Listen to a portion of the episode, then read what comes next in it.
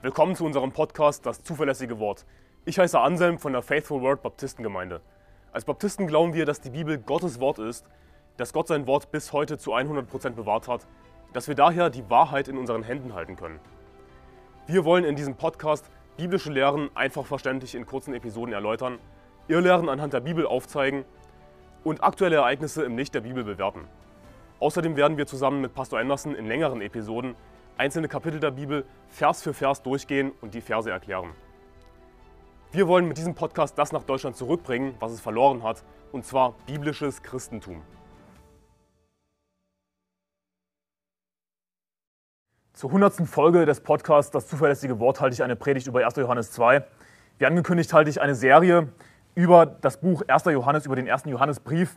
Ich habe schon gepredigt über das erste Kapitel, jetzt das zweite Kapitel, 1. Johannes Kapitel 2. Und ich habe das Gefühl, dass meine Predigt nicht wirklich diesem Buch gerecht werden kann, weil es so ein großartiges Buch ist. Es sind so viele tiefgehende, profunde Aussagen in diesem Buch, so viele einfache Aussagen auf den ersten Blick, die aber so tief gehen, die so eine tiefgehende Bedeutung haben.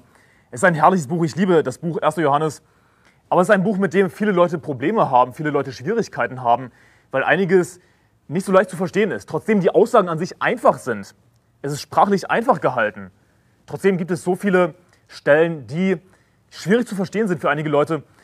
Und ich hoffe, dir zu helfen, dieses Buch besser zu verstehen, den ersten Johannesbrief besser zu verstehen und Freude daran zu finden. Es ist wirklich ein großartiges Buch. Großartige Lehren finden wir in diesem Buch. Und ein Tipp, falls du Probleme hast, ein Buch zu verstehen, das Beste, was du tun kannst, ist, Kapitel für Kapitel auswendig zu lernen. Und das klingt hart, das klingt schwierig, aber ich habe schon eine Folge dazu gemacht, wie du einzelne Kapitel der Bibel auswendig lernen kannst. Und nimm dir die Zeit dafür, wirklich. Ich meine, natürlich ist das kein Muss, man kann niemanden dazu zwingen, aber es würde dir wirklich helfen, einiges besser zu verstehen in der Bibel. Und gerade dadurch, dass ich die ersten vier Kapitel des ersten Johannesbriefs auswendig gelernt habe, habe ich das Buch besser verstanden und habe Freude daran gefunden, sodass es jetzt mein Lieblingsbuch ist. Eines meiner Lieblingsbücher. Aber 1. Johannes Kapitel 2, da heißt es in Vers 1, meine Kinder, dies schreibe ich euch, damit ihr nicht sündigt. Und wenn jemand sündigt, so haben wir einen Fürsprecher bei dem Vater Jesus Christus, den Gerechten. Er schreibt, meine Kinder, dies schreibe ich, damit ihr nicht sündigt. Und das geht eigentlich damit einher, was wir schon im ersten Kapitel gelesen haben, wo es heißt, zum Beispiel in 1. Johannes Kapitel 1, Vers 4, und dies schreiben wir euch, damit eure Freude vollkommen sei.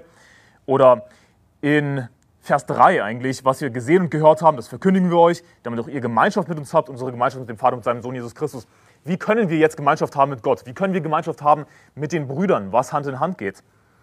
Es heißt dann in Vers 7, wenn wir aber im Licht wandeln, wie er im Licht ist, so haben wir Gemeinschaft miteinander und das Blut Jesu Christi, seines Sohnes, reinigt uns von aller Sünde. Wenn wir also Gemeinschaft haben wollen mit Gott, dann müssen wir im Licht wandeln, ja, ein gerechtes Leben führen, Gottes Gebote halten. Deswegen heißt es dann hier in 1. Johannes Kapitel 2, Vers 1, meine Kinder, dies schreibe, euch, dies schreibe ich euch, damit ihr nicht sündigt. Es geht hier nicht einfach nur darum, einfach nicht zu sündigen. Natürlich sündigen wir alle. Das ist auch, was die Bibel sagt in 1. Johannes Kapitel 1, Vers 8 bis 10. Ja. Äh, wenn wir sagen, dass wir keine Sünde haben, so verführen wir uns selbst und die Wahrheit ist nicht in uns. Natürlich sündigen wir. Aber wir sollten natürlich daran streben, nicht zu sündigen, ein gerechtes Leben zu führen. Warum? Weil wir Gemeinschaft haben wollen mit Gott. Denn wenn wir im Licht wandeln, wie er im Licht ist, so haben wir Gemeinschaft miteinander und das Blut Jesu Christi, seines Sohnes, reinigt uns von aller Sünde. Gott ist im Licht, er ist zu 100% heilig. Wenn wir Gemeinschaft mit ihm haben wollen, dann müssen wir selbst im Licht wandeln. Dann müssen wir selbst ein heiliges, ein gerechtes Leben führen. Und darum geht es hier wieder, Gemeinschaft zu haben mit Gott, auch im zweiten Kapitel. Meine Kinder, die schreibe ich euch, damit ihr nicht sündigt. Aber was ist jetzt, wenn wir sündigen? Ja, verlieren wir dann unsere Rettung oder sind wir dann nicht wirklich gerettet? Denn es gibt diese Irrlehrer, die verdrehen 1. Johannes, das, das Buch 1. Johannes, den 1. Johannesbrief. Deswegen ist es auch so wichtig, dass ich darüber predige, damit du nicht hereinfällst auf Irrlehrer, die dieses Buch verdrehen wollen und das alles auf die Errettung beziehen wollen. Ja, wenn du irgendwie fortwährend in Sünde lebst, dann bist du nicht gerettet. Was soll das überhaupt bedeuten, nicht fortwährend in Sünde zu leben? Das ist das Schwachsinn. Wir sündigen jeden Tag ja, ist einfach so. Die Bibel sagt auch, Dummheiten ersinnen ist Sünde. Allein schon einen dummen Gedanken zu haben, ist Sünde. Jeder von uns hat das garantiert jeden Tag, mindestens einmal. Das ist die Realität. Aber was passiert, wenn wir sündigen? Nun, wir können schon aus dem Kontext schließen, aus dem ersten Kapitel, dass wir dann keine Gemeinschaft haben mit Gott. Aber was mit unserer Errettung? Die Bibel sagt, und wenn jemand sündigt, so haben wir einen Fürsprecher bei dem Vater Jesus Christus, den Gerechten. Wenn es also doch passiert, dass wir sündigen, was passieren wird, dann haben wir Gott sei Dank einen Fürsprecher bei dem Vater Jesus Christus, den Gerechten.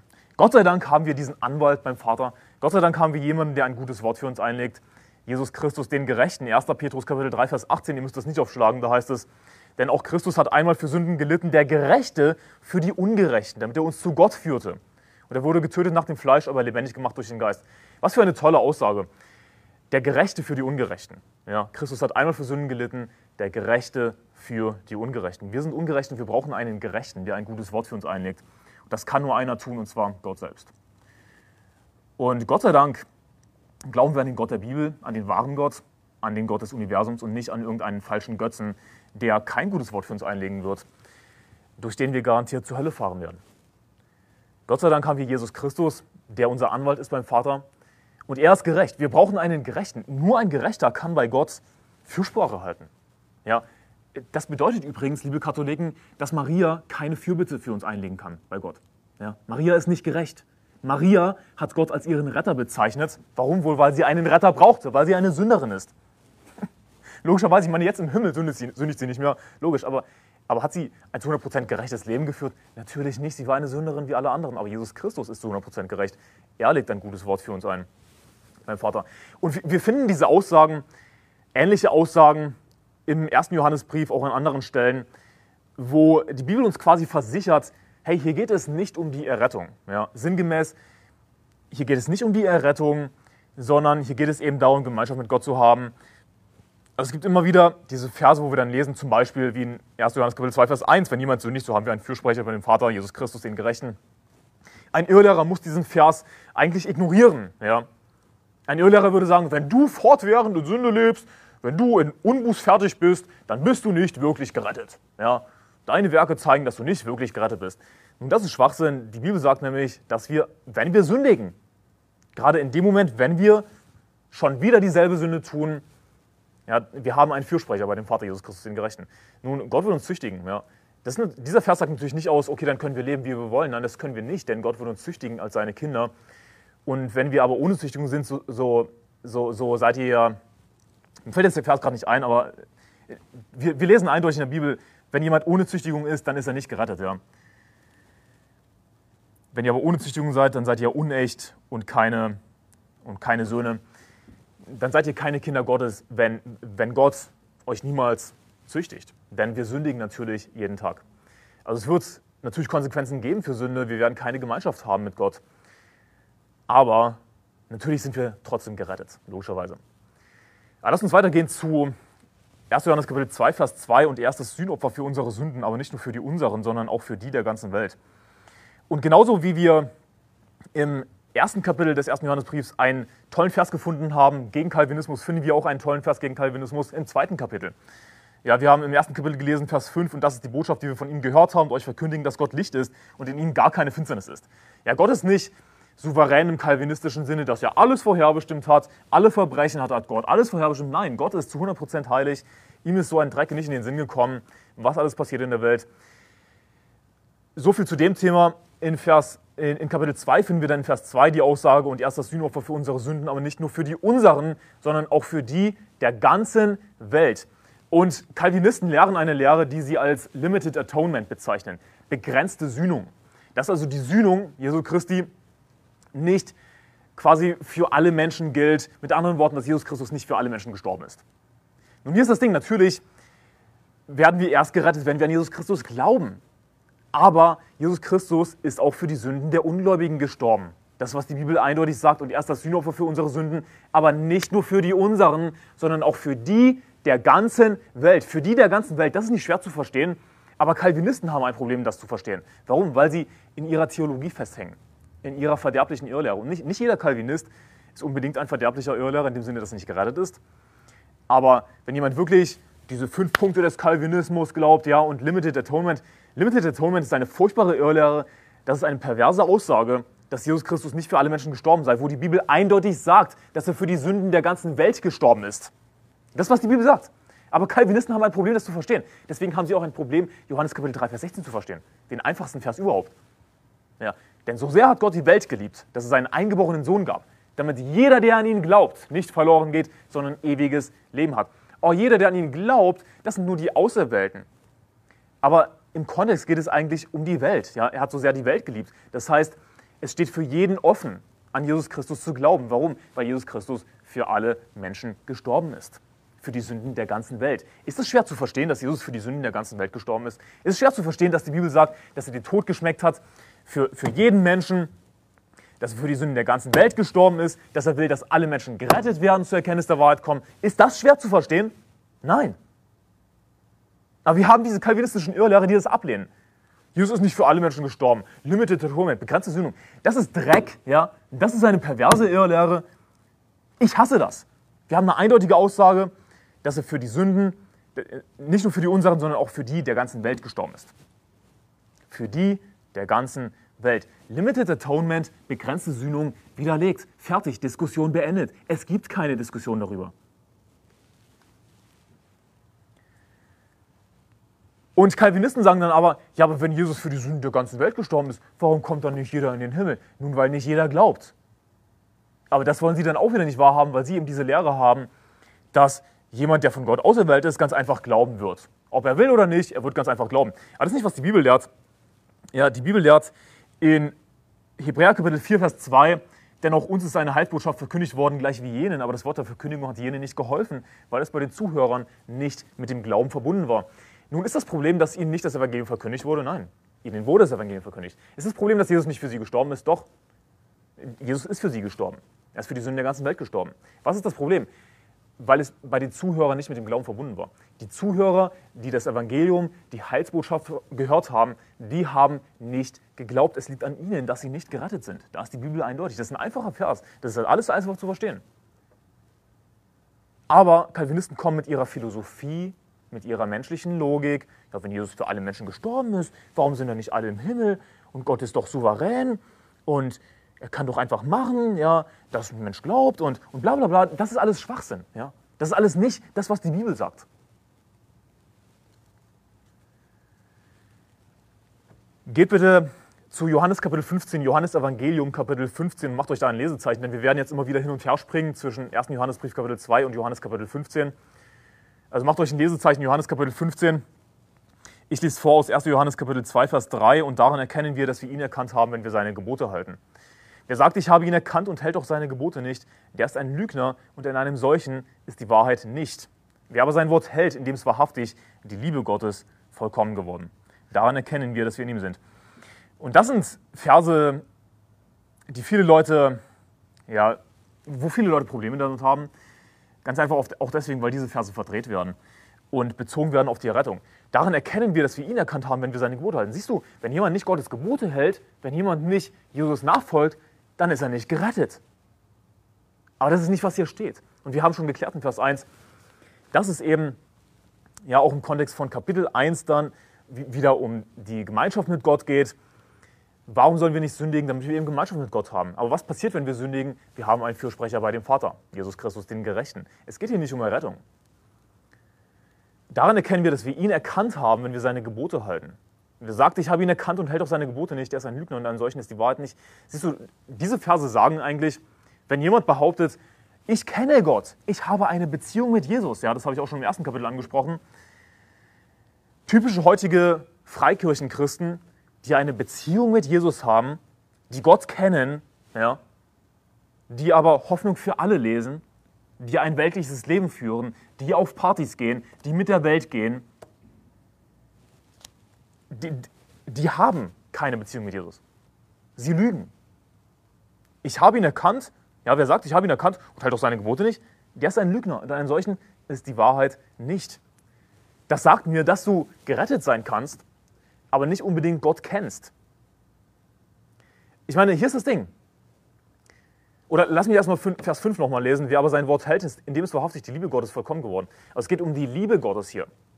Geht es darum, gerettet zu sein? Nein, sondern es geht um die Liebe Gottes. Daran erkennen wir, dass wir in ihm sind. Das werde ich dann gleich vergleichen mit Johannes Kapitel 15. Aber jeder Christ hat natürlich tief, tief in sich drin irgendwie Liebe zu Gott. Es gibt keinen Christen, der Gott gar nicht liebt. Das glaube ich nicht, denn jeder Christ hat den Heiligen Geist.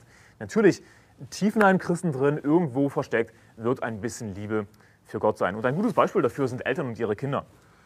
Ich meine, natürlich kennst du deine Eltern. Natürlich kennen deine Eltern dich.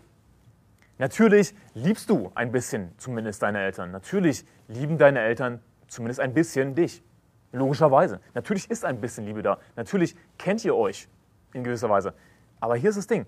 Kennst du deine Eltern wirklich, ja, wirklich tiefgehend? Nicht unbedingt. Wenn du eine schlechte Beziehung hast zu deinen Eltern, dann wird das nicht der Fall sein. Und genauso kann es auch mit Gott sein. Ja? Natürlich kennen wir Gott in dem Sinne, dass wir Jesus Christus kennen, wir wissen, wer er ist, dass er für uns gestorben ist, wir kennen zumindest das Evangelium, dadurch sind wir gerettet. Aber heißt das automatisch, dass wir mehr kennen, dass wir Gott wirklich kennen im Sinne von wissen, ja, wie er ist, ja, was die Bibel sagt über dieses Thema, über jedes Thema, das ist nicht unbedingt der Fall.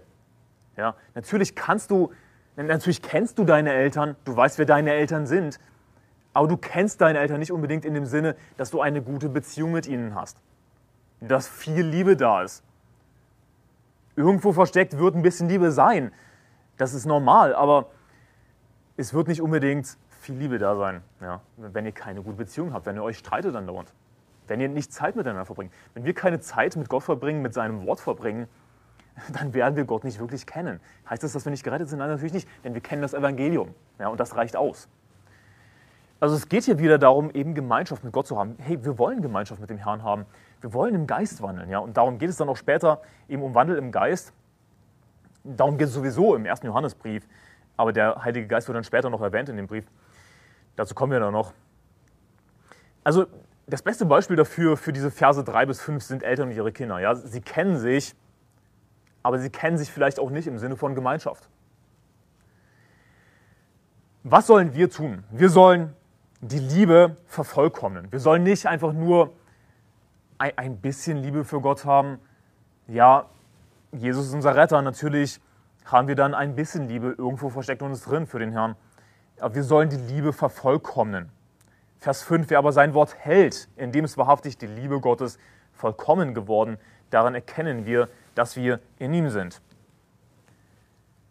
Die Liebe vervollkommnen, was heißt das? Ihn kennen, in ihm sein. Ja, das kann man synonym verwenden in diesen Versen. Was lesen wir in Vers 3? Dass wir ihn erkannt haben, wenn wir seine Gebote halten. Vers 4 geht wieder um die Gebote. Vers 5, wer sein Wort hält, also wieder Gebote halten, Gottes Wort halten, dem ist wahrhaftig die Liebe Gottes vollkommen geworden. Daran erkennen wir, dass wir in ihm sind. Also ihn erkannt zu haben, die Gebote zu halten, sein Wort zu halten, dass die Liebe Gottes in uns vollkommen wird, dass wir in ihm sind, das geht alles Hand in Hand, das ist alles synonym. Wenn du Gottes Gebote hältst, wenn du sein Wort hältst, dann, dann liebst du dadurch Gott, dadurch machst du die Liebe zu Gott vollkommen. Daran erkennen wir, dass wir in ihm sind. Dann bist du in Christus in dem Sinne, wie? Dass du ihn kennst, dass du Gemeinschaft mit ihm hast. Und Gott wird nicht etwas über, sie, über sich offenbaren, dir offenbaren, dass du etwas in seinem Wort erkennst, was du vorher, vorher nicht wusstest, dass du etwas Neues in der Bibel lernst, etwas Neues über den Herrn erfährst. Gott wird dir diese Erkenntnis nicht schenken, wenn du nicht ein gerechtes Leben führst. Ja, die Bibel sagt auch sinngemäß, ich kann den Vers jetzt nicht exakt zitieren, aber dass sein Geheimnis mit den Gerechten ist. Gottes Geheimnis, das was vielleicht etwas, etwas verborgen scheint, was schwierig scheint, sein Geheimnis ist mit den Gerechten. Du willst Gott wirklich kennen, dann geht es damit einher, eben seine Gebote zu halten, geht damit einher, ihn zu lieben, geht damit einher, in ihm zu sein. Das ist alles synonym in gewisser Weise. Vers 6, wer sagt, dass er in ihm bleibt, ist verpflichtet, auch selbst so zu wandeln, wie jener gewandelt ist. Auch ich bin in Jesus, ja, ich habe eine Beziehung mit Jesus. Wandelst du, wie Jesus gewandelt ist, du, du bist verpflichtet, auch selbst so zu wandeln, wie jener gewandelt ist. Dann hau das besser nicht sowas raus, solche Aussagen, dass du eine Beziehung mit Jesus hast, dass Jesus dein bester Freund ist. Jesus ist garantiert nicht dein bester Freund, kann ich mir nicht vorstellen, bei 99 Prozent aller Christen. Leider. Die Bibel sagt über Abraham, dass er Gottes Freund war. Und Abraham, das ist ein sehr großes Vorbild. Ja? Wir wollen uns nicht unbedingt mit Abraham vergleichen. Warum war Abraham Gottes Freund? Nun, weil Abraham Gott gehorsam war. Und Abraham war Gott extrem gehorsam. Er ging so weit, dass er bereit war, Isaak zu opfern, seinen einzigen Sohn. Ich meine, da sind wir noch nicht angekommen, denke ich. Deswegen sollten wir ein bisschen demütig sein und nicht einfach behaupten, wir kennen Gott, wir wissen alles, wir haben Gemeinschaft mit Jesus, wir haben eine Beziehung mit Jesus. Ich wünsche mir, dass du eine Beziehung mit Jesus hast, ja, wenn du dich unbedingt so ausdrücken willst. Aber lass uns die biblischen Begriffe nutzen, Gemeinschaft mit dem Herrn haben, Gemeinschaft mit Gott haben, Gemeinschaft mit den Brüdern haben. Das geht auch miteinander einher. Natürlich können wir, wir müssen nicht Abraham sein, verstehe mich nicht falsch, wir müssen nicht Abraham sein, um Gemeinschaft mit Gott zu haben. Aber wir sollten demütig sein und nicht einfach behaupten, ja, dass wir schon angekommen sind am Ziel, so ungefähr. Denn Vers 6, wer sagt, dass in ihm bleibt, ist verpflichtet auch selbst zu wandeln, wie jener gewandelt ist. Es muss eben einhergehen. Du bist in Jesus, okay, hältst du seine Gebote? Wenn du seine Gebote hältst, ja, dann bist du in Jesus. In dem Sinne, dass du eben ihn kennst, dass du Gemeinschaft mit ihm hast. Und in Christus zu sein, im Kontext dieses Kapitels, da geht es, da, da geht es dabei, Gemeinschaft mit Gott zu haben.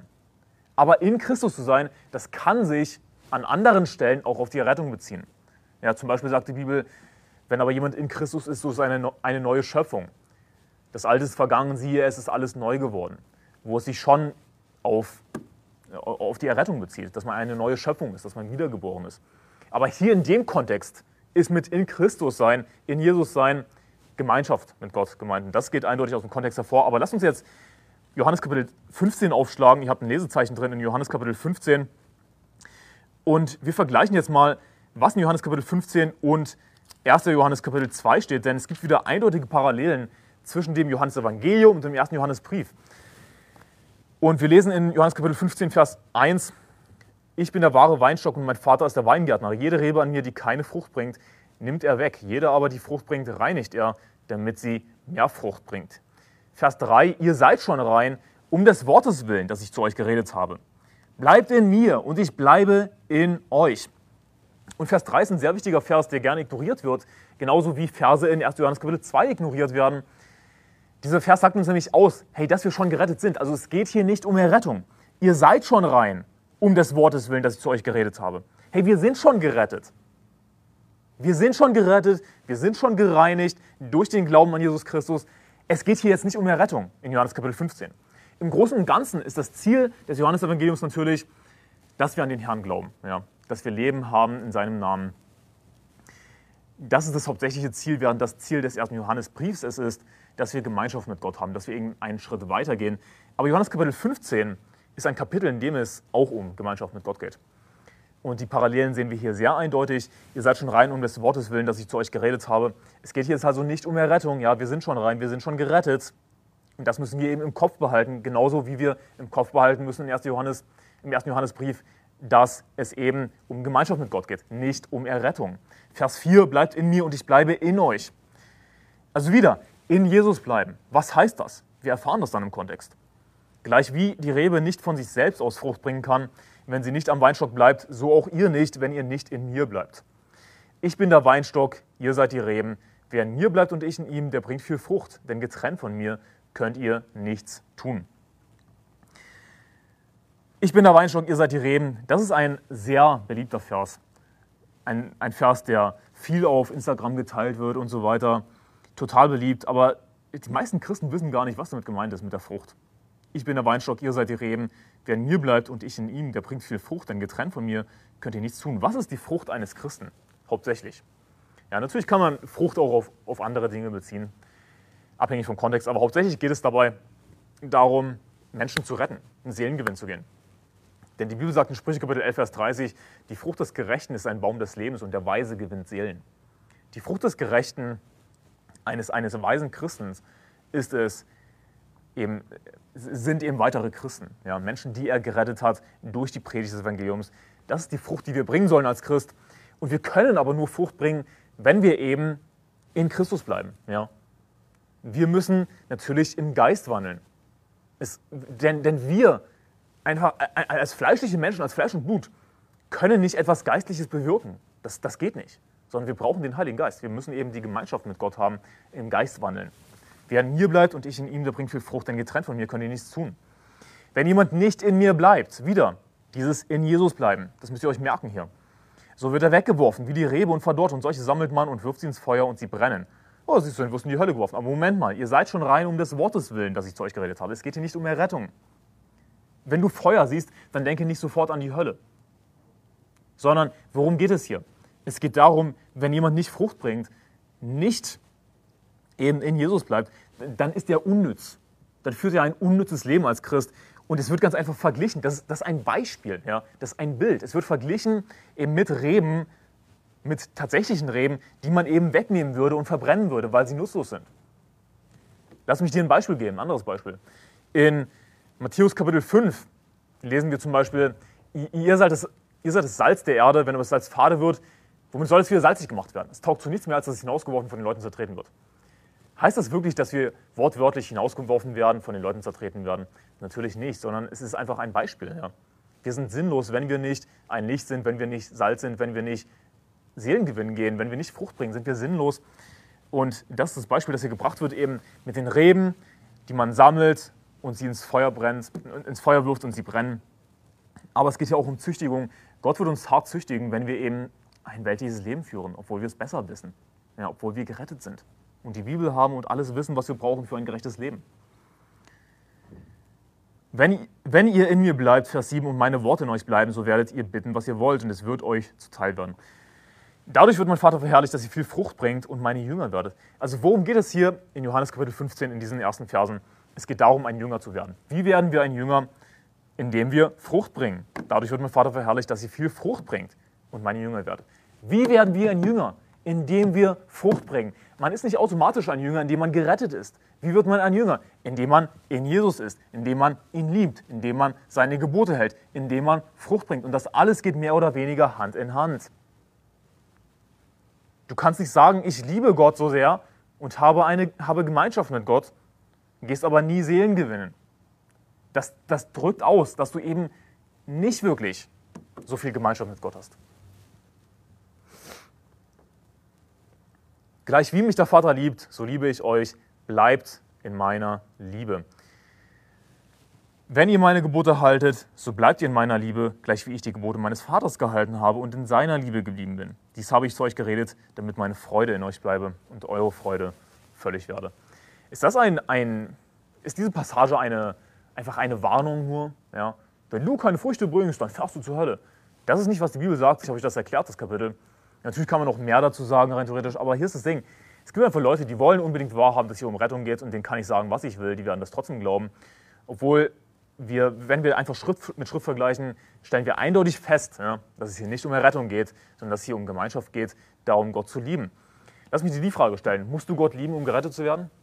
Ist das, was die Bibel sagt? Ich dachte, die Bibel sagt, glaube an den Herrn Jesus Christus und so wirst du gerettet werden, du in dein Haus. Du musst Gott nicht lieben, um gerettet zu werden. Denn wie lieben wir Gott? Indem wir seine Gebote halten. Musst du seine Gebote halten, um gerettet zu werden? Nein.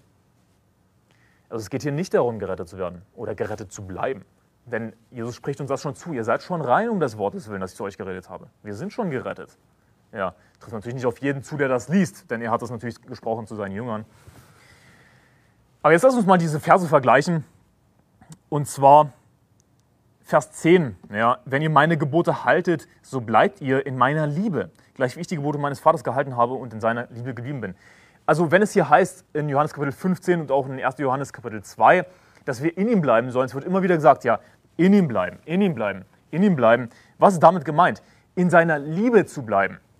Es geht darum, den Herrn zu lieben, Gemeinschaft mit Jesus Christus zu haben, Gemeinschaft mit Gott zu haben, mit, seinen, mit den Brüdern zu haben. In seiner Liebe zu bleiben. 1. Johannes Kapitel 2, Vers 5. Da heißt es nämlich, wer aber sein Wort hält, in dem es wahrhaftig die Liebe Gottes vollkommen geworden. Daran erkennen wir, dass wir in ihm sind. Vergleiche das mit Johannes Kapitel 15, Vers 10. Wenn ihr meine Gebote haltet, so bleibt ihr in meiner Liebe, gleich wie ich die Gebote meines Vaters gehalten habe und seiner Liebe geblieben bin. Es geht hier darum, Gott zu lieben. Gott zu lieben, Gemeinschaft mit ihm zu haben, ein gerechtes Leben zu führen. Und es geht wieder eben alles Hand in Hand. Wir müssen seine Gebote halten, um Gemeinschaft mit ihm zu haben.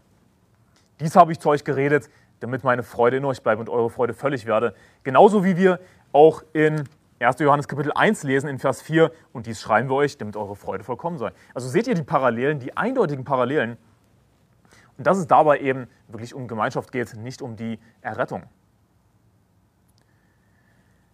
Und ein Gedanke, der mir dazu gekommen ist, ja, Atheisten, ja, die behaupten gerne, ja, wenn ich Christ bin, dann, dann muss ich all diese Gebote halten, dann habe ich keine Freiheit. Nun, erstens kann man natürlich Christ werden, ohne Gottes Gebote zu halten. Überraschung. Denn wir werden gerettet aus Gnade durch den Glauben, ohne dass wir Gottes Gebote halten. Aber die Bibel sagt uns ja eigentlich, dass wir völlige Freude haben werden, wenn wir Gottes Gebote halten. Das, was die Bibel uns hier im Kontext sagt. Ja, wie, wie haben wir Gemeinschaft mit Gott, indem wir seine Gebote halten? Vers 11, dies habe ich zu euch geredet, damit meine Freude in euch bleibe und eure Freude völlig werde. Ich will völlige Freude haben und wahre Freude ist es, Gottes Gebote zu halten. Wahre Freude ist es, im Geist zu wandeln. Wahre Freude ist es, dadurch Gemeinschaft mit Gott zu haben. Du wirst in der Welt nicht das finden, was du willst. Du wirst in der Welt nicht die Freude finden, nach der du dich sehnst, sondern echte Freude findest du beim Herrn, wenn du seine Gebote hältst. Wenn du nicht seine Gebote hältst und es aber besser weißt, vor allem. Ich meine, wir haben alle die Bibel heutzutage. Du hast keine Entschuldigung. Dann wirst du überhaupt keine Freude haben, sondern wirst du vom, vom Herrn gezüchtigt. Aber du wirst auch keine Freude finden, wenn du dann in die Welt gehst und dort deine Freude suchst. Das wird nicht funktionieren. Schlagt wieder zu 1. Johannes Kapitel 2, Vers 6. 1. Johannes Kapitel 2, Vers 6. Wer sagt, dass in ihm bleibt, ist verpflichtet auch selbst zu wandeln, wie jener gewandelt ist. Brüder, ich schreibe euch nicht ein neues Gebot, sondern ein altes Gebot, das ihr von Anfang an gehört habt. Ein altes Gebot, das ihr von Anfang an gehört habt. Gottes Wort gab es schon immer. Kein Gebot ist wirklich neu. Es gibt kein wirklich zu 100% neues Gebot im Neuen Testament, das es vorher noch nicht gab. Und deswegen schreibt Johannes hier eben, ich schreibe euch nicht ein neues Gebot, sondern ein altes Gebot, das ihr von Anfang an gehört hattet. Dann heißt es in Vers 8, und doch schreibe ich euch ein neues Gebot. Was war es ihm und in euch? Und sich fragen kann, ja, was ist es jetzt? Ist es jetzt ein neues Gebot, ist es ein altes Gebot? Aber das erkläre ich gleich. Ein altes Gebot, das ihr von Anfang an gehört hattet. Warum? Weil, weil es Gottes Wort schon immer gab. Ja? Gottes Wort wurde nicht, ich meine, es wurde uns, der Menschheit, halt natürlich Stück für Stück offenbart, aber es war an und für sich schon immer da. Und das Gebot, die Brüder zu lieben, das ist eigentlich ein Gebot aus dem Alten Testament, ja, Nächstenliebe. Das ist kein neues Gebot. Aber der Gedanke, der mir eben dazu kommt, ein altes Gebot, das ihr von Anfang an hattet, ist, dass Gottes Wort eben schon immer da war wie wir auch in Johannes Kapitel 1, Vers 1 lesen, im Anfang war das Wort und das Wort war bei Gott und das Wort war Gott. Dieses war am Anfang bei Gott. Gottes Wort, ja, Jesus Christus personifiziert, war natürlich von Anfang an da. Es gibt nichts wirklich Neues. Es gab schon immer alle Gebote. Die Bibel sagt auch in Psalm 119, Vers 89, auf ewig, o Herr, steht dein Wort fest in den Himmeln. Auf ewig, o Herr, steht dein Wort fest in den Himmeln. Gottes Wort gab es schon immer. Man kann nicht wirklich sagen, dass etwas komplett neu ist. Aber für uns kann es natürlich neu sein. Ja, wir müssen etwas lernen. Und ähm, der Menschheit wurde Gottes Wort offenbart. Den Propheten im Alten Testament war noch nicht alles offenbart. Vers 8, und doch schreibe ich euch ein neues Gebot, was war es in ihm und in euch, denn die Finsternis vergeht und das wahre Licht scheint schon. Geht zu 1. Johannes, äh, äh sorry, 1. Petrus, 1. Petrus Kapitel 1, Vers 10. 1. Petrus Kapitel 1, Vers 10.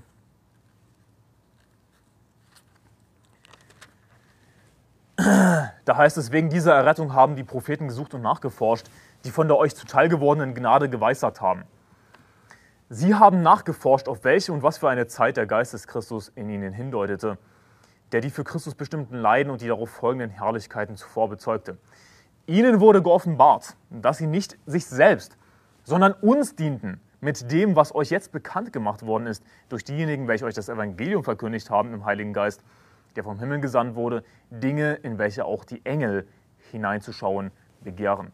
Dinge, in welche auch die Engel hineinzuschauen begehren. Was für eine großartige Aussage. Ich werde jetzt natürlich nicht auf jeden Vers eingehen, damit würde ich vom Thema abkommen. Aber worum es mir hauptsächlich geht, ist diese Aussage am Ende. Dinge, in welche auch die Engel hineinzuschauen begehren. Sorry. Gottes Wort gab es natürlich von Anfang an, aber es heißt dann in Vers 8, und doch schreibe ich euch ein neues Gebot, was war es in ihm und euch? Denn die Finsternis vergeht und das wahre Licht scheint schon. Die Finsternis vergeht, ja, in dem Sinne, wir sind jetzt nicht mehr im Dunkeln. Wir haben die Bibel geoffenbart, Gottes Wort, wir haben alles da. Das wahre Licht scheint schon. Jesus Christus ist in die Welt gekommen, er ist das Licht der Welt. Jetzt, da Jesus nicht mehr in der Welt ist, fleischlich gesehen, sind wir das Licht der Welt. Ihr seid das Licht der Welt. Es kann eine Stadt, die auf einem Berg liegt, nicht verborgen bleiben. Man zündet auch nicht ein Licht und setzt es in den Scheffel, sondern auf den Leuchter, so leuchtet es allen, die im Haus sind. So soll er Licht leuchten vor den, Werk, vor den Leuten, dass sie eure guten Werke sehen und euren Vater im Himmel preisen. jetzt sind wir das Licht der Welt. Aber hier mit dem wahren Licht der Welt ist, mit dem wahren Licht, das schon scheint, ist, glaube ich, Jesus Christus gemeint. Jesus Christus ist geoffenbart und wir lesen hier eben in 1. Petrus 1, Vers 10, dass die Propheten von diesen Dingen geweissagt haben, was jetzt uns alles geoffenbart wurde, was uns jetzt bekannt gemacht worden ist. Das, was die Propheten im Alten Testament geweissagt haben, das gilt im Grunde genommen uns. Und das sind Dinge, in welche auch die Engel hineinzuschauen begehren. Und ein Gedanke, der mir dazu kommt, ist, viele Leute haben die Vorstellung, oh, ich wäre gerne irgendwie Elia. Ich wäre gerne Johannes der Täufer. Ich wäre gerne David. Und ich kann das verstehen, es ist natürlich was Wahres dran, wir sollten uns Elia als Vorbild nehmen. Aber ich wäre nicht gerne wortwörtlich Elia, sondern ich bin am liebsten einfach Anselm in 2022. Warum? Weil mir, weil das wahre Licht jetzt schon scheint. Weil mir alles geoffenbart ist durch die Bibel, was ich wissen muss.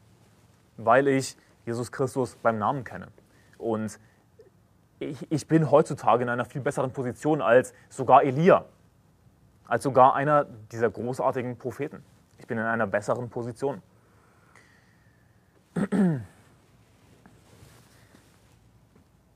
Das, da, die Finsternis vergeht und das wahre Licht scheint schon. Aber lass uns weitergehen. Ich, ich werde das dann gleich verbinden und dir erklären, worum es hier geht. Wer sagt, dass er im Licht ist und doch seinen Bruder hasst, Vers 9, der ist noch immer in der Finsternis. Also Moment mal, die Finsternis vergeht und das wahre Licht scheint schon, aber wenn du einen Bruder hast, dann bist du noch immer in der Finsternis. Worum es hier geht ist, wenn du eben in der Finsternis wandelst, dann hast du keine Gemeinschaft mit Jesus Christus. Ja, das, das wahre Licht scheint schon. Jesus ist da. Jesus Christus ist geoffenbart. Wir kennen ihn beim Namen. Wir haben das Neue Testament. Die Finsternis vergeht. Ja. Denn im Alten Testament war natürlich noch vieles verborgen, noch vieles mysteriös. Jesus war noch nicht beim Namen bekannt. Sie hatten diese Tieropfer, all diese Symbolik. Es war alles noch, noch verhüllt. Deswegen musste Moses eben, als er vom Berg herabgekommen ist, einen Schleier über sein Gesicht legen, weil er buchstäblich gestrahlt hat. Weil er mit Gott geredet hat und äh, von Angesicht zu Angesicht geredet hat. Und genauso sind wir symbolisch gesehen im Neuen Testament, dass wir mit Gott so eine innige Gemeinschaft haben, wie Mose eine innige Gemeinschaft hatte. Weil wir eben ja, alles haben in der Bibel. Uns ist alles geoffenbart, was wir brauchen. Aber, aber trotzdem können wir immer noch in der Finsternis sein, wenn wir eben zum Beispiel unseren Bruder hassen. Wer seinen Bruder liebt, der bleibt im Licht und nichts Anstößiges ist in ihm. Wer aber seinen Bruder hasst, der ist in der Finsternis und wandelt in der Finsternis und weiß nicht, wohin er geht, weil die Finsternis seine Augen verblendet hat.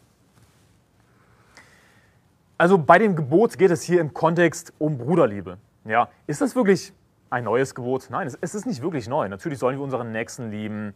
Ja, wir sollen unseren Bruder lieben. Es ist ein altes Gebot, das ihr von Anfang gehört hattet. Aber doch schreibe ich euch ein neues Gebot. Was, was war es in ihm und in euch? Denn die Finsternis vergeht und das wahre Licht scheint schon. Jetzt, wo Jesus Christus da ist, ja, sind wir in einer anderen Stellung als damals. Und, und wir haben den Heiligen Geist durch den Glauben an Jesus Christus.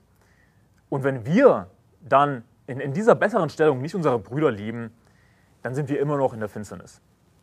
Dann sind wir immer noch ja, dann verhüllt in dem Sinne, dass wir keine, keine Gemeinschaft mit Gott haben. Ich hoffe, die Erklärung macht ungefähr Sinn. Wer aber seinen Bruder hasst, ist in der Finsternis und wandelt in der Finsternis und weiß nicht, wohin er geht, weil die Finsternis seine Augen verblendet hat. Den Bruder zu lieben, geht damit einher, Gott zu lieben. Du kannst es nicht voneinander trennen, denn wir haben auch, wenn wir zurückgehen zu 1. Johannes Kapitel 1, gelesen in Vers 3, was wir gesehen und gehört haben, das verkündigen wir euch, damit auch ihr Gemeinschaft mit uns habt und unsere Gemeinschaft mit dem Vater und mit seinem Sohn Jesus Christus. Also Gemeinschaft mit den Brüdern zu haben, Gemeinschaft mit Gott und mit seinem Sohn Jesus Christus zu haben, das geht miteinander einher. Vers 12, ich schreibe euch, ihr Kinder, weil euch die Sünden vergeben sind um seines Namens willen. Ich schreibe euch, ihr Väter, weil ihr den erkannt habt, der von Anfang an ist. Ich schreibe euch, ihr jungen Männer, weil ihr den Bösen überwunden habt. Ich schreibe euch, ihr Kinder, weil ihr den Vater erkannt habt. Ich habe euch geschrieben, ihr Väter, weil ihr den erkannt habt, der von Anfang an ist. Ich habe euch geschrieben, ihr jungen Männer, weil ihr stark seid und das Wort Gottes in euch bleibt und ihr den Bösen überwunden habt. Ja, Moment mal, worum geht es hier? Was sind das für komplexe Verse? Aber Eigentlich ist es gar nicht so komplex. Es werden hier verschiedene Altersgruppen angesprochen. Und was wir hier oberflächlich erstmal lesen können in diesen Versen ist, dass, dass Gottes Wort für alle Altersgruppen gilt. Ja. Ich, habe, ich schreibe euch ihr Väter, weil ihr den erkannt habt. Oder Vers 12, ich schreibe euch ihr Kinder, weil ihr euch die Sünden vergeben sind und seines Namens willen. Es werden Kinder angesprochen. Dann Vers 13 werden Väter angesprochen. Es werden junge Männer angesprochen. Es werden alle verschiedenen Altersgruppen angesprochen. Warum? Weil Gottes Wort allen Altersgruppen gilt. Psalm 12, Vers 7 sagt, ihr müsst es nicht aufschlagen, die Worte des Herrn sind reine Worte, in Irden und Tiegel geschmolzenes Silber, siebenmal geläutert. Es gibt kein einziges Wort Gottes, das nicht geeignet wäre für eine Altersgruppe. Ja, ich meine, die Tunden vom FSM, die würden sagen, ja, hier, eure Doku, die LGBT-Lüge, die ist jugendgefährdend. Die ist jugendgefährdend. Ist natürlich total heuchlerisch. FSM, das ist irgendeine so Medienkontrollgruppe, was auch immer, die stufen Sachen als jugendgefährdend ein anscheinend. Was auch immer, die haben sich bei uns gemeldet. Ist schon ein bisschen her. Aber das ist mir einfach dazu wieder eingefallen, weil es so heuchlerisch ist, wie die eine biblische Doku als, als jugendgefährdend bezeichnen. Aber all der Dreck, der ausgestrahlt wird im Fernsehen, den man auf TikTok sehen kann und so, all dieser Dreck ist nicht jugendgefährdend, bitte. Aber die Worte des Herrn, was wir verkündigen aus der Bibel, das ist, das sind reine Worte. Ja, in Irden, Tiegel, Tiegel, geschmolzenes Silber, siebenmal geläutert. Es gibt kein einziges Wort in der Bibel, das nicht geeignet wäre für irgendeine Altersgruppe. Habe nicht diese Haltung, oh, das kann ich meinen Kindern nicht lesen. Doch, Gottes Wort ist für alle Altersgruppen da.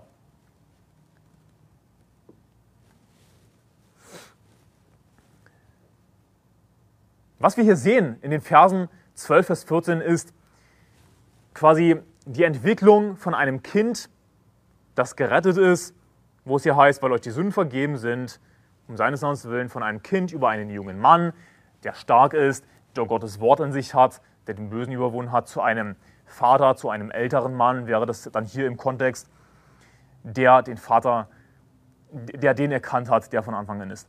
Also ein Kind, ja, das einfach glaubt an den Herrn Jesus Christus, das ist gerettet. Wir sind die Sünden vergeben, seines Namens willen. Aber wir kennen Gott nicht wirklich in dem Sinne, dass wir Gemeinschaft mit ihm haben, wie wir schon geklärt haben. Und dann kommt in Vers 13, der Vater, ich habe euch geschrieben, ich schreibe euch, ihr Väter, weil ihr den erkannt habt, der von Anfang ist. Der Vater, der ist schon weiter als sein Kind. Der Vater, der ist nicht nur gerettet, sondern der kennt auch den Herrn. Der hat auch Gemeinschaft mit Gott. Der ist schon weiter in seinem Glaubensleben. Es werden hier eben verschiedene Altersgruppen angesprochen, die verschieden weit sind in ihrem Glaubensleben. Dann werden junge Männer angesprochen, weil ihr den Bösen überwunden habt. Und dann heißt es auch in Vers 14, ich habe euch geschrieben, ihr jungen Männer, weil ihr stark seid und das Wort Gottes in euch bleibt und ihr den Bösen überwunden habt. Ein Vers, der mir dazu einfällt, ist Jakobus 4, Vers 7. So unterwerft euch nun Gott, widersteht dem Teufel, so flieht er von euch. Wir sollen uns Gott unterwerfen, dem Teufel widerstehen, so flieht er von uns. Und wie machen wir das? Wie widerstehen wir dem Teufel? Wie hat Jesus Christus dem Teufel widerstanden in Matthäus Kapitel 4? Indem er Gottes Wort gesagt hat. Weiche Satan, denn es steht geschrieben, du sollst den Herrn, deinen Gott anbeten und ihm allein dienen. Natürlich, äh, hier, hier ist das Ding. Wir sagen nicht als Christen weiche Satan, okay? Das ist etwas, was Jesus gesagt hat. Jesus, der Sohn Gottes, er hat mehr Macht als wir. Ja, ich würde sowas nicht in den Mund nehmen. Aber was wir daraus lernen aus Matthäus Kapitel 4 ist eben, dass wir dem Teufel widerstehen können durch Gottes Wort. Und das ist auch, was die Bibel lehrt in Jakobus 4, Vers 7. So unterwerft euch nun Gott. Widersteht dem Teufel, so flieht er von euch. Wenn wir dem Teufel widerstehen, dann haben wir die Zusage, dass er von uns flieht. Das ist eine ziemlich große Zusage. Und das hängt eben gut damit zusammen mit dem Thema hier junge Männer, ja, die Gottes Wort in sich haben, die stark sind. Was, was ist ein Attribut von jungen Männern? Dass sie eben stark sind. Ja, sie haben noch jugendliche Stärke. Weil ihr stark seid und das Wort Gottes in euch bleibt und ihr den Bösen überwunden habt. Wie können wir den Bösen überwinden, dem Teufel widerstehen? Dadurch, dass Gottes Wort in uns bleibt. Ja, Gottes Wort auswendig lernen, das wäre das Allerbeste. Und dadurch werden wir stark sein. Siehst du, echte Stärke ist nicht unbedingt ins Fitnessstudio zu gehen. Echte Stärke haben wir eigentlich nur, wenn wir wirklich im Geist wandeln. Denn hier ist das Ding. In unserem Fleisch tun wir grundsätzlich das, was nicht unser, was, was eigentlich gegen uns geht, was uns traurig machen wird, was uns schwach machen wird, was negativ ist im Allgemeinen. Beispiel. Ein Mann, der im Fleisch wandelt, der wird keine Verantwortung übernehmen. Und das würde ihn gleichzeitig unglücklich machen. Aber ein Mann, der im Geist wandelt, der wird dadurch Verantwortung übernehmen. Was schwierig ist, Verantwortung zu übernehmen, aber das ist, was ein Mann eben auch glücklich macht. Ja? Verantwortung zu übernehmen, Leitung zu übernehmen, das ist schwierig. Wenn wir, wenn wir im Fleisch wandeln dagegen, dann tun wir das, was uns eben gerade nicht gut tut. Wir denken aber in unserem Fleisch, ja, dass wir es dann leichter haben, dass wir, es, dass wir es besser haben. Das ist nicht der Fall. Echte Stärke ist es eben, sich selbst zu verleugnen, im Geist zu wandeln. Und ja, dadurch werden wir stark sein, dass wir im Geist wandeln, den Bösen überwinden. Vers 15, habt nicht lieb die Welt noch, was in der Welt ist. Wenn jemand die Welt lieb hat, so ist die Liebe des Vaters nicht in ihm. Da können wir wieder zu Vers 5 zurückgehen. Wer aber sein Wort hält, in dem ist wahrhaftig die Liebe Gottes vollkommen geworden. Darin erkennen wir, dass wir in ihm sind. Ich weiß nicht, wie es dir geht, aber ich will Gott lieben. Ich will den Herrn wirklich lieben, ihm nachfolgen und als, als junger Mann stark sein, ja, dass Gottes Wort in mir bleibt, dass ich Gottes Gebote halte. Und da dürfen wir aber nicht die Welt lieb haben. Denn es passt nicht beides zusammen. Wenn du die Welt lieb hast, dann ist die Liebe des Vaters nicht in dir.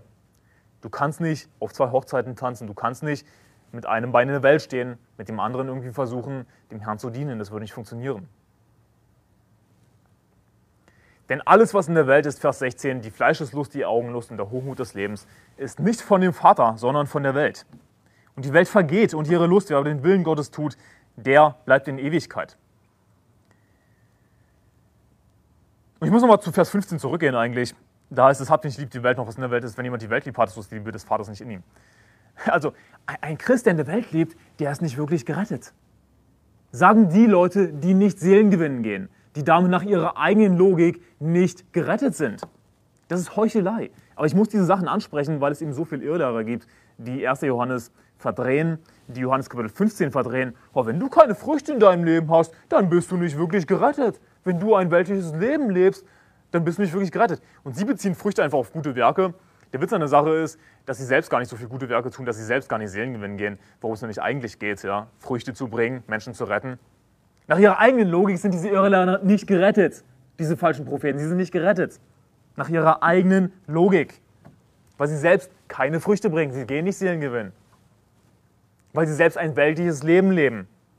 Aber das sind dieselben Leute, die sagen, oh, wenn du in der Welt lebst, dann bist du nicht wirklich gerettet. Wenn du nicht Jesus nachfolgst, bist du nicht wirklich gerettet. Das, das ist wirklich, was einige Christen glauben. Oder, oder vielleicht sollte ich Christen sagen, sie sind nicht gerettet. Wer sowas glaubt, ist nicht gerettet. Wer behauptet, dass du Jesus nachfolgen musst, ansonsten bist du kein Christ. Du musst Jesus nachfolgen, um gerettet zu werden, im Grunde genommen. Das ist, was Leute behaupten. Ja, Jesus hat gesagt, folgt mir nach. Und dann sind sie auch nachgefolgt. Und haben alles stehen und liegen gelassen. Siehst du, wenn jemand gerettet ist, dann folgt er Jesus nach. Oder noch schlimmer ausgerückt, du musst Jesus nachfolgen, um gerettet zu werden. Das ist eigentlich, was sie damit meinen meistens. Das ist eine Irrlehre. Ja, das ist pure Werksgerechtigkeit. Wir werden nicht dadurch gerettet, dass wir Jesus Christus nachfolgen, dass wir ein gerechtes Leben leben. Und natürlich kann man einfach, das, was die Irrlehrer tun, sie, sie verschieben die Standards. Man kann natürlich einfach die Standards verschieben ja, und sagen, zum Beispiel Alkohol trinken, das ist keine Sünde. Ja, weltliche, weltliche Musik hören. Völlig in Ordnung. Ist alles in Ordnung. Aber wenn man so die Standards verschiebt, dann ist man. Das, das, so funktioniert das nicht. Du kannst nicht einfach die Standards verschieben und dann sagen, ja, das ist nicht weltlich, das ist weltlich. Wenn jemand die Welt lieb hat, so ist die Liebe des Vaters nicht immer. Was ist, wenn jemand die Welt lieb hat? Ist er nicht gerettet? Doch natürlich kann er gerettet sein. Aber die Liebe des Vaters ist nicht in ihm. Die Liebe ist nicht in dir, wenn du die Welt lieb hast. Wenn du Gott lieben willst, dann kannst du nicht die Welt lieben. Alles, was in der Welt ist, die Fleischeslust, die Augenlust und der Ruhm des Lebens, nicht von dem Vater, sondern von der Welt. Und die Welt vergeht und ihre Lust, wer aber den Willen Gottes tut, der bleibt in Ewigkeit. Denke ja nicht, dass du irgendetwas in der Welt findest, dass die Welt irgendetwas für dich zu bieten hat. Ja, denke ja nicht, dass die Welt dir Glück zu bieten hat, dass die Welt dir Spaß zu bieten hat, dass die Welt dir irgendeine Zukunft zu bieten hat. Denn alles, was in der Welt ist, vergeht. Es, es vergeht alles. Wer aber den Willen Gottes tut, der bleibt in Ewigkeit.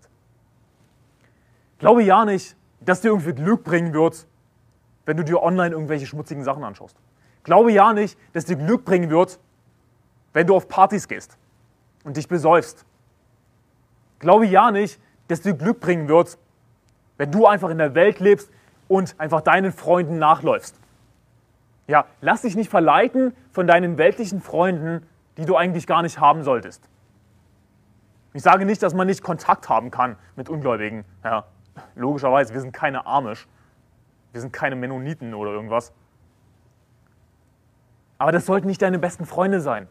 Das zeigt nämlich einfach, dass du in der Welt lebst. Lass dich nicht verführen von weltlichen Menschen, die dich einfach mit in Sünde reißen, die dich ablenken vom Herrn. Glaube ja nicht, dass irgendwie ein Licht am Ende des Tunnels ist. Weißt du was am Ende des Tunnels der Welt ist? Kein Licht. Sondern die Finsternis hat dir die Augen verblendet. Du weißt nicht, wohin du gehst. Es ist kein Licht am Ende des Tunnels. Du erwartest Glück, du bekommst Depression. Du erwartest Freude, du bekommst Traurigkeit. Glaube nicht, dass die Welt dir was zu bieten hat als junger Mensch. Glaube nicht, dass du stark bist, wenn du dich einfach ins Koma trinkst. Ja, das ist männlich. Der Witz an der Sache ist, dass Bier natürlich äh, eine östrogenähnliche Wirkung hat. Ja? Du bekommst Männerbrüste von Bier. Ist das männlich? Ist es männlich, wenn deine Muskeln schwinden? Ist es männlich, wenn du Gehirnzellen verlierst? Das ist nicht männlich. Das ist nicht stark. Ich glaube ja nicht, dass die Welt dir irgendwas zu bieten hat, ja, dass du irgendetwas in der Welt findest, was du bei Gott nicht finden könntest. Das Einzige, was du in der Welt findest, was du bei Gott nicht finden kannst, ist eben Depression, Unglück, Traurigkeit, Sinnlosigkeit. Es vergeht alles. Und die Welt vergeht und ihre Lust, wer aber den Willen Gottes tut, der bleibt in Ewigkeit. Ein guter Vers gerade für junge Männer, die hier eben angesprochen werden in den Versen davor, ist 2. Timotheus 2, Vers 22. So fliehe nun die jugendlichen Lüste, jage aber der Gerechtigkeit, dem Glauben, der Liebe, dem Frieden nach, zusammen mit denen, die den Herrn aus reinem Herzen anrufen. Das ist ein Vers, den du dir aufsagen solltest, um dich selbst zu kontrollieren. So fliehe nun die jugendlichen Lüste. Jage aber der Gerechtigkeit, dem Glauben, der Liebe, dem Frieden nach, zusammen mit denen, die den Herrn aus reinem Herzen anrufen. Das sind die Leute, mit denen du Gemeinschaft haben willst, die den Herrn aus reinem Herzen anrufen und nicht deine weltlichen Freunde. Vers 18, Kinder, es ist die letzte Stunde und wie ihr gehört habt, dass der Antichrist kommt, so sind jetzt viele Antichristen aufgetreten. Daran erkennen wir, dass es die letzte Stunde ist. Sie sind von uns ausgegangen, aber sie waren nicht von uns, denn wenn sie von uns gewesen wären, so wären sie bei uns geblieben. Aber es sollte offenbar werden, dass sie alle nicht von uns sind. Es geht jetzt hier um den Antichristen. Wie ihr gehört habt, dass der Antichrist kommt, so sind jetzt viele Antichristen aufgetreten. Daran erkennen wir, dass es die letzte Stunde ist. Und ich werde auf diese Verse dann später zurückkommen, wenn es um die Juden geht. Aber nur ganz kurz, der Antichrist, wer ist das? Das wird jemand sein, der laut dem Buch der Offenbarung indem er als das Tier bezeichnet wird, über die ganze Erde herrschen wird. Er wird eine Weltregierung aufrichten. Und wir lesen außerdem, dass der Antichrist sich in den Tempel Gottes setzt und sich selbst als Gott ausgibt. Und deswegen wird der Antichrist bezeichnet, denn Antichrist bedeutet anstatt Christus. Er setzt sich in den Tempel Gottes und er behauptet, Jesus zu sein. Er behauptet, Christus zu sein. Er behauptet, Gott zu sein. Er ist der anstatt Christus. Und genauso sind jetzt aber auch schon viele Antichristen aufgetreten. Also es gibt Prototypen von, diesem, von dem Antichristen, der kommt. Jetzt sind schon viele Antichristen aufgetreten. Daran erkennen wir, dass es die letzte Stunde ist. Es, es gibt, gibt so viele Irrlehrer in der Welt und du glaubst gar nicht, wie viele es gibt. Und wir sollten keine naive Einstellung haben und denken, dass jeder, der sich als Christ bezeichnet, ein guter Christ ist, dass jeder wirklich überhaupt gerettet ist. Das ist nicht der Fall, sondern die Bibel sagt uns voraus, dass unter uns Wölfe sein werden, die sich einschleichen und die verderbliche Irrlehren einbringen werden. Sie sind von uns ausgegangen. Das heißt, unter uns, ja, als Christen, unter uns, als Gemeinde, werden Irrlehrer sein, werden Antichristen sein. Sie werden unter uns sein, garantiert. Aber sie waren nicht von uns, denn wenn sie von uns gewesen wären, sie wären sie bei uns geblieben. Aber es sollte offenbar werden, dass sie alle nicht von uns sind. Irgendwann werden sie offenbar gemacht, irgendwann wird es herauskommen. Und dann werden sie eben gehen. Und auch dieser Vers wird wieder verdreht von falschen Propheten ausgerechnet die dann eben sagen, siehst du, wenn jemand die Kirche verlässt, ja, deine Gemeinde verlässt und einfach zurück in die Welt geht, dann heißt das garantiert, dass er nicht gerettet war. Nun, das ist eine Lüge. Äh, sprich auch einfach die Menschen an. Die, es kann gut sein, dass er immer noch an Jesus Christus glaubt. Dann rate mal was, wenn du einmal gerettet bist, dann bist du immer gerettet. Ja. Aber wenn dir der Mensch überhaupt behauptet, dass er nicht mehr an Jesus glaubt, weißt du was? Dann bedeutet das, dass er nie gerettet war. Ja, dass er nie an Jesus Christus geglaubt hat. Denn wenn du einmal geglaubt hast, dann hast du den Heiligen Geist, dann bist du versiegelt mit dem Heiligen Geist auf den Tag der Erlösung. Du wirst nicht aufhören zu glauben, sowas gibt es nicht. Aber dieser Vers sagt eben, wenn sie von uns gewesen wären, so wären sie bei uns geblieben. Aber es sollte offenbar werden, dass sie nicht von uns sind. Also, also die Leute, die behaupten, ich bin jetzt Atheist und die einfach Gotteshasser werden, ja, waren die von uns? Nein. Waren die gerettet? Nein. Wenn sie von uns gewesen wären, also sie waren nicht von uns, aber wenn sie von uns gewesen wären, so wären sie bei uns geblieben. Dann würden sie nicht sagen, ich bin jetzt kein Christ mehr. Aber ich muss jetzt hier einen Themenwechsel machen. Und sowieso gibt es einige Themenwechsel in dem Brief. Ja. Es werden verschiedene Themen angesprochen. Oder zumindest kann es auf den ersten Blick scheinen, dass verschiedene Themen angesprochen werden. Aber diese Verse haben natürlich einen Zusammenhang. Ich werde dann auch noch gleich den Zusammenhang zeigen zwischen diesen Versen und dann Vers äh, 21, 22, 23. Da gibt es einen eindeutigen Zusammenhang. Aber ich, ich gehe jetzt hier an dieser Stelle auf den Heiligen Geist ein, weil der Heilige Geist jetzt hier das erste Mal erwähnt wird in Vers 20. Wenn ich 1. Johannes, das ganze Buch 1. Johannes in zwei Worten beschreiben müsste, dann würde ich sagen schwarz-weiß. Der erste Johannesbrief ist extrem schwarz-weiß. Woran liegt das? 1. Johannes Kapitel 1, Vers 5, und das ist die Botschaft, die wir von ihm gehört haben und euch verkündigen, dass Gott Licht ist und in ihm gar keine Finsternis ist. Schwarz-weiß. Warum? Weil Gott zu 100% heilig ist. Weil Gott zu 100% Licht ist. In ihm ist gar keine Finsternis. Gott ist schwarz-weiß. Ja, er ist heilig, wir sind unheilig. Er ist 100% Licht, wir sind in unserem Fleisch, in der Finsternis. Aber wir sind, dadurch, dass wir gerettet worden sind, dass wir den Heiligen Geist haben, sind wir göttlicher Natur teilhaftig geworden. Das, was die Bibel sagt, dass wir göttlicher Natur teilhaftig geworden sind. Durch den Heiligen Geist eben. Jetzt wird hier in Vers 20 das erste Mal der Heilige Geist wirklich erwähnt. Ich habe schon den Heiligen Geist vorher angesprochen, weil es in Buch 1. Johannes um den Heiligen Geist geht, dass wir im Heiligen Geist wandeln, ja, dass wir Gemeinschaft mit ihm haben. Und jetzt wird der Heilige Geist das erste Mal angesprochen und ihr habt die Salbung von dem Heiligen und wisst alles. Die Salbung, was ist das? Die Salbung ist der Heilige Geist. Die Salbung ist der Heilige Geist, das werde ich dir gleich zeigen. Und dieser Vers ist auch wieder total schwarz-weiß. Warum? Weil 1. Johannes eben, uns eben Gottes Natur zeigt, Gottes Heiligkeit und zum anderen, wie wir dann eben mit dem Herrn Gemeinschaft haben können, mit dem heiligen Gott Gemeinschaft haben können, indem wir eben Licht wandeln. Ansonsten haben wir keine Gemeinschaft mit einem Gott, der zu 100% Licht ist. Und dieser Vers, Vers 20, ist auch wieder deswegen so schwarz-weiß, wo es heißt, dass wir die Heilung von dem, die Salbung von dem Heiligen haben und alles wissen. Ist das wirklich die Realität, dass wir buchstäblich alles wissen? Natürlich nicht. Aber ist ja trotzdem, die Bibel ist natürlich trotzdem wahr. Warum? Was ist damit gemeint? Würden wir immer im Geist wandeln, dann, dann hätten wir tatsächlich, würden wir tatsächlich alles wissen. Wenn wir wirklich zu 100% im Geist wandeln, zu 100% mit Gott Gemeinschaft haben, nicht sündigen, hey, dann, dann wüssten wir alles. Rate mal, was die Bibel im Johannesevangelium über den Heiligen Geist sagt. Johannes Kapitel 16, Vers 13, das lese ich jetzt nur vor.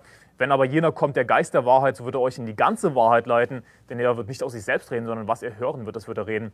Und was zukünftig ist, wird er euch verkündigen. Also der Geist der Wahrheit, der wird uns in die ganze Wahrheit leiten. Gott enthält uns nichts vor aus seinem Wort, sondern er wird uns in die ganze Wahrheit leiten.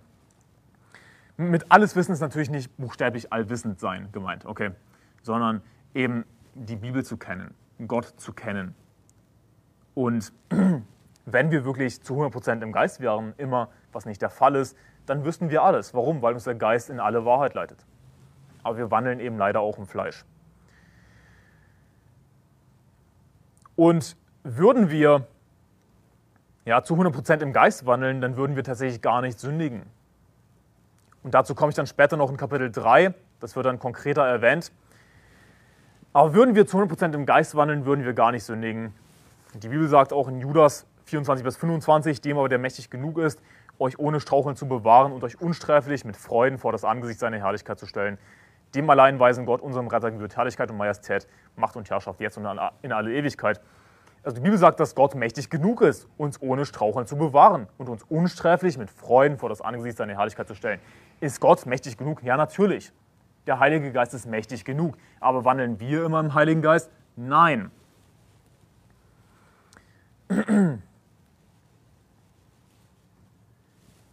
Ich mache diesen Themenwechsel, um konkreter auf den Heiligen Geist einzugehen. Schlag mit mir Johannes, äh, Römer Kapitel 8 auf. Römer Kapitel 8.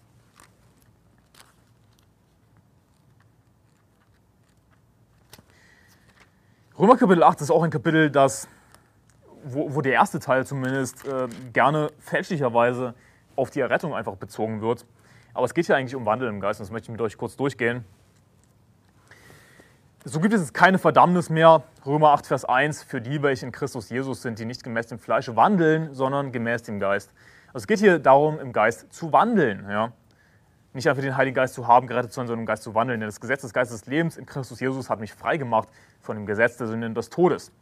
Denn was dem Gesetz unmöglich war, weil es durch das Fleisch kraftlos war, das tat Gott, indem er seinen Sohn sandte, in der gleichen Gestalt wie das Fleisch der Sünde und um der Sünde willen und die Sünde im Fleisch verurteilte, damit die vom Gesetz geforderte Gerechtigkeit in uns erfüllt würde, die wir nicht gemäß dem Fleisch wandeln, sondern gemäß dem Geist. Wir können von uns aus, aus unserem Fleisch heraus, nicht Gottes Gebote halten. Wir können nicht von uns aus somit Gemeinschaft mit Gott haben. Warum? Weil wir unheilig sind, weil wir Sünder sind. Aber wie können wir jetzt Gemeinschaft mit Gott haben? Wie können wir somit seine Gebote halten? Wie geht das? Indem wir im Geist wandeln. Denn, die, denn es heißt hier in Vers 4, damit die vom Gesetz geforderte Gerechtigkeit in uns erfüllt würde, die wir nicht gemäß dem Fleisch wandeln, sondern gemäß dem Geist. Wenn wir im Geist wandeln, dann wird die vom Gesetz geforderte Gerechtigkeit in uns erfüllt. Ja. Vers 3, was dem Gesetz unmöglich war, weil es durch das Fleisch kraftlos war. Das Gesetz, das, das kann uns nicht, ja, das hilft uns nicht an und für sich, dass wir Gemeinschaft mit Gott haben, dass wir Gott näher kommen. Warum? Weil es durch das Fleisch kraftlos war. Wir können nicht das Gesetz halten in unserem Fleisch. Wir brauchen den Heiligen Geist letzten Endes. Und wenn wir im Geist wandeln, dann wird vom Gesetz geforderte Gerechtigkeit in uns erfüllt. Und dadurch werden wir eben die Liebe ver ver vervollkommnen. Dadurch werden wir in ihm sein. Dadurch werden wir Gemeinschaft mit Gott haben.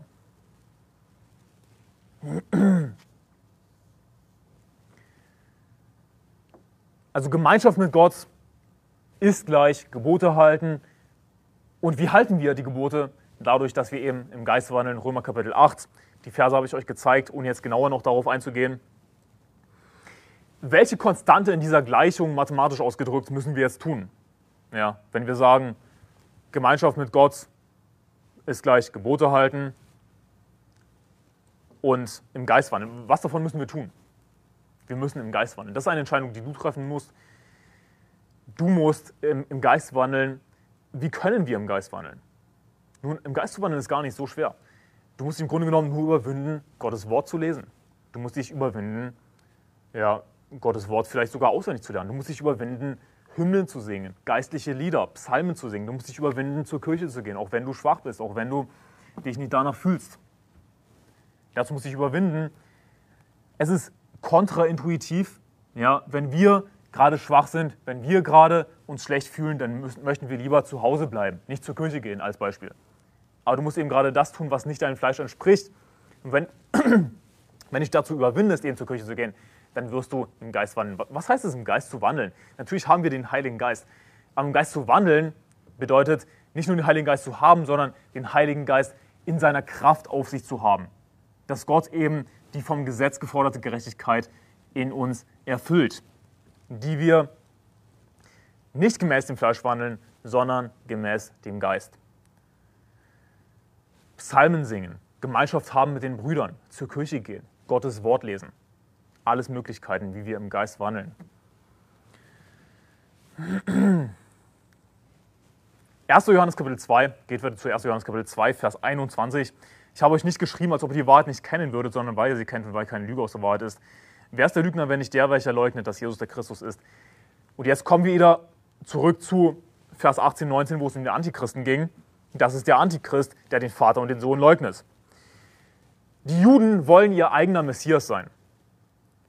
Die Juden, die lehnen Jesus Christus ab. Wer ist der Lügner, wenn nicht der, welcher leugnet, dass Jesus Christus der war, dass Jesus der Christus ist? Das ist der Antichrist, der den Vater und den Sohn leugnet. Weißt du, was dieser Vers aussagt? Du kannst dich nicht entscheiden zwischen dem Vater und dem Sohn. Das, was man schön im Religionsunterricht lernt in Deutschland. Ja, Juden glauben nur an Gott den Vater, sie glauben nicht an den Sohn. Aber weißt du was? Juden glauben überhaupt nicht an Gott. Juden sind Antichristen. Juden glauben nicht an Gott. Ansonsten würden sie an Jesus Christus glauben. Wer ist der Lügner, wenn nicht der, welcher leugnet, dass Jesus der Christus ist? Das ist der Antichrist, der nicht nur den Sohn, sondern den Vater und den Sohn leugnet. Siehst du, wenn du Jesus Christus leugnest, dann leugnest du automatisch auch den Vater. Du leugnest den Vater und den Sohn. Und Juden sind deswegen Antichristen, weil sie ihr eigener Messias sein wollen. Sie wollen sich selbst retten. Sie glauben buchstäblich, dass sie entweder als Volk ja, sich selbst retten werden oder dass aus ihrem Volk ein neuer Herrscher hervorgehen wird. Und es wird laut ihrer Vorstellung einfach nur ein Herrscher sein, der genauso sterben wird wie alle anderen, der bei Israel zu alter Stärke erheben wird. Ja, so viel zum Thema Nationalstolz, Patriotismus habe ich darüber gepredigt. Das war die letzte Folge. Sie wollen ihr eigener Messias sein, deswegen sind sie eben Antichristen, weil sie anstatt Christus sein wollen. Sie lehnen den wahren Messias ab. Und sie werden den Antichristen annehmen, nicht einen, sondern den Antichristen, der eben sagen wird, ja, ich bin Christus, ja, der eben sagen wird, dass er der Messias sei. Den werden sie annehmen. Und es gab einen Rabbi, mir fällt leider der Name nicht ein, aber der wird wirklich heutzutage von einigen, ähm, ich schätze, ultraorthodoxen Juden als Messias angesehen. Kein Witz. Wer den Sohn leugnet, Vers 23, der hat auch den Vater nicht. Wer den Sohn bekennt, der hat auch den Vater. Einfacher Vers, schöner Vers. Einfache Aussagen, die wir in 1. Johannes finden, aber so tiefgehend. Ja. Wer den Sohn leugnet, der hat auch den Vater nicht. Wer den Sohn bekennt, der hat auch den Vater. Vers 24, was ihr nun von Anfang an gehört habt, das bleibe in euch. Wenn in euch bleibt, was ihr von Anfang an gehört habt, so werdet auch ihr in dem Sohn und in dem Vater bleiben. Wenn in euch bleibt, was ihr von Anfang an gehört habt, so werdet auch ihr in dem Sohn und dem Vater bleiben. Das, was wir gelernt haben, das muss in uns bleiben. Ja, wir müssen eben im Geist wandeln. Der Geist wird uns daran erinnern, was uns die Bibel lehrt. Dadurch werden wir Gemeinschaft mit Gott haben. Und an der Stelle muss ich jetzt nochmal zurückgehen. Ich glaube, ich habe eine Sache vergessen. Ich weiß, das ist jetzt nicht die perfektest ausgearbeitete Predigt, aber ich hoffe, du kannst trotzdem was lernen. Verzeih mir die paar Fehler hier. Geh nochmal zurück zu, zu Vers 7. Geh nochmal zurück zu Vers 7, da heißt es, Brüder, ich schreibe euch nicht ein neues Gebot, sondern ein altes Gebot, das ihr von Anfang an gehört hattet. Das alte Gebot ist das Wort, das ihr von Anfang an gehört habt. Doch schreibe ich euch ein neues Gebot, was war es in ihm und in euch, denn die Finsternis vergeht und das wahre Licht scheint schon. Hier ist das Ding, wenn du im Fleisch wandelst, wenn du nicht im Geist bist, dann, dann kann das, ja, was eigentlich schon, schon da war, das alte Gebot, das ihr am Anfang gehört hattet, das kann für dich als etwas komplett Neues scheinen. Was meine ich damit?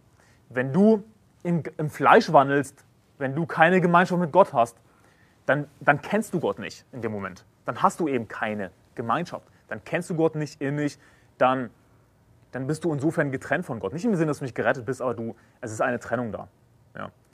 Und dann und wenn du eben nicht im Geist wandelst, dann erinnert dich der Heilige Geist natürlich nicht an das, was du schon mal gelernt hast. Also wenn du dann wieder im Geist wandelst, dann kann einiges für dich neu scheinen. Dann scheint es für dich wie ein neues Gebot.